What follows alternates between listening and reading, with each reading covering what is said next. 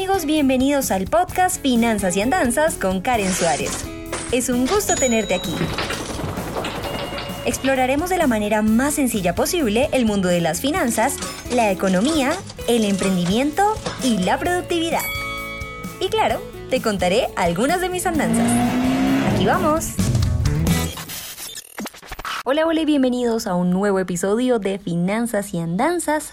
Mi nombre es Karen Suárez. Si es la primera vez que escuchas uno de mis podcasts, pues te cuento que soy generadora de contenido hace más de siete años. Desde el año 2013 inicié eh, en YouTube y pues poco a poco he ido permeando el mundo del Internet a través de otras plataformas como pues Spotify, o bueno, todas las plataformas de audio, Spotify, Anchor, Apple Podcast, Google Podcast, TikTok incluso. Entonces, por ahí, si ustedes buscan Karen Suárez, Karen con M, encontrarán más información.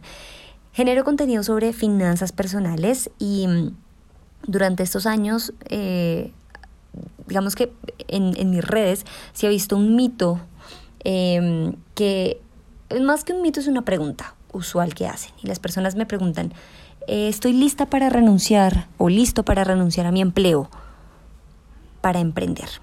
¿Qué opinas de eso? Yo digo, depende de cómo esté su situación financiera en este momento. Y para hacer corto este podcast, como todos los demás podcasts, em, creo que hay que evaluar la situación financiera, sobre todo, y mental. Creo que en esas dos partes tenemos que enfocarnos muy bien.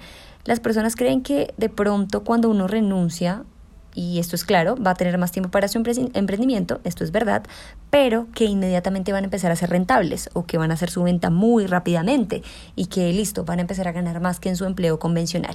Y esto la verdad es que casi nunca se cumple.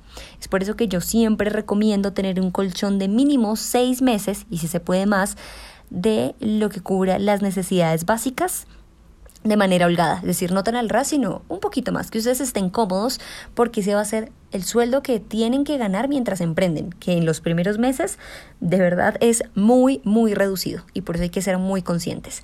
Em, y a veces lo que dicen las mamás no es tan descabellado como no, no, suerte, no suelte una liana sin agarrar la otra. Muchas veces lo que sucede es que renunciamos apresuradamente, tal vez por algún problema que pasó, por un detonante que tuvimos, empezamos a emprender, vemos que no resulta el mes 1, ni al 2, ni al 3, ni al 4, ni al 5, ni al 6. Eh, estamos ya desesperados, endeudados nuevamente porque no tenemos con qué pagar nuestras necesidades básicas y volvemos al empleo y decimos, oh, emprender es demasiado difícil, no lo voy a volver a intentar. Siento que si uno se organiza para emprender y si lo planea, puede realmente llegar a ser una experiencia diferente. Entonces, prepárense para emprender antes de renunciar a su empleo. Creo que es, es como la reflexión. Y lo primero, empiezan a empiecen a establecer horarios. Si ustedes trabajan de 8 a 5, listo, dense una hora de descanso, tómense un baño, un café, pasen tiempo con su familia y de 6 a 9 de la noche empiecen. Son tres horas diarias. Eh, eso quiere decir que van a hacer una inversión de tiempo de 15 horas a la semana y si le meten fines de semana muchísimo mejor y van a empezar a ver qué se necesita para emprender, qué tan difícil es, cuál es su mercado, van a empezar a conocer sobre eso sin necesidad de renunciar inmediatamente. Después, em, hagan como un listado ¿sí? antes de renunciar, de cuánto tendrían que tener ahorrado para renunciar con holgura, es decir, ustedes renuncian, pero no van a estar estresados al mes siguiente sobre cómo van a pagar las cuentas, porque esto hace que el emprendimiento se desarrolle de una manera que no es tan natural. Porque supongamos que queremos vender un producto que sabemos que necesita de permear el mercado, pero como no funcionó el primero o segundo mes, empezamos a vender otra cosa y nos desenfocamos. Entonces, muy importante. Esta pregunta la hacen mucho en, en mis redes sociales puedo, tengo que renunciar para emprender y mi respuesta a septiembre de 2020 es no, no deben renunciar para emprender.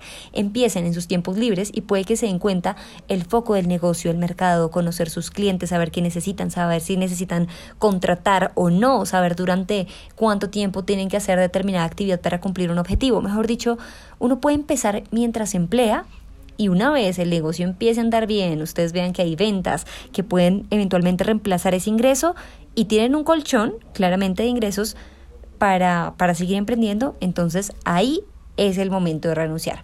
Pues yo conozco personas que tienen su emprendimiento em, basado en un modelo que luego hablaremos que se llama el slow business y que aparte tiene su trabajo y pueden balancear las dos cosas perfectamente bien. De todas maneras hay que eh, ver con lupa qué objetivos tiene la persona que emprende.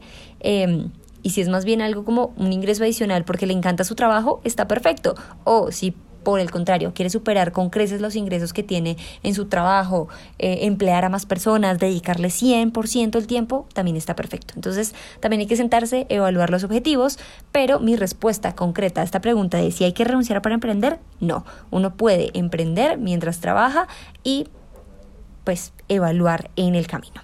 Gracias por escuchar este episodio. Recuerden que aparte de estas plataformas de audio, también hay plataformas de video en donde podemos vernos. YouTube específicamente. Ustedes me encuentran como Karen Suárez, Karen con M. Por allí también nos vemos. Si les gustó, por favor califiquen este podcast, suscríbanse y compártanlo con sus amigos. Gracias y chao.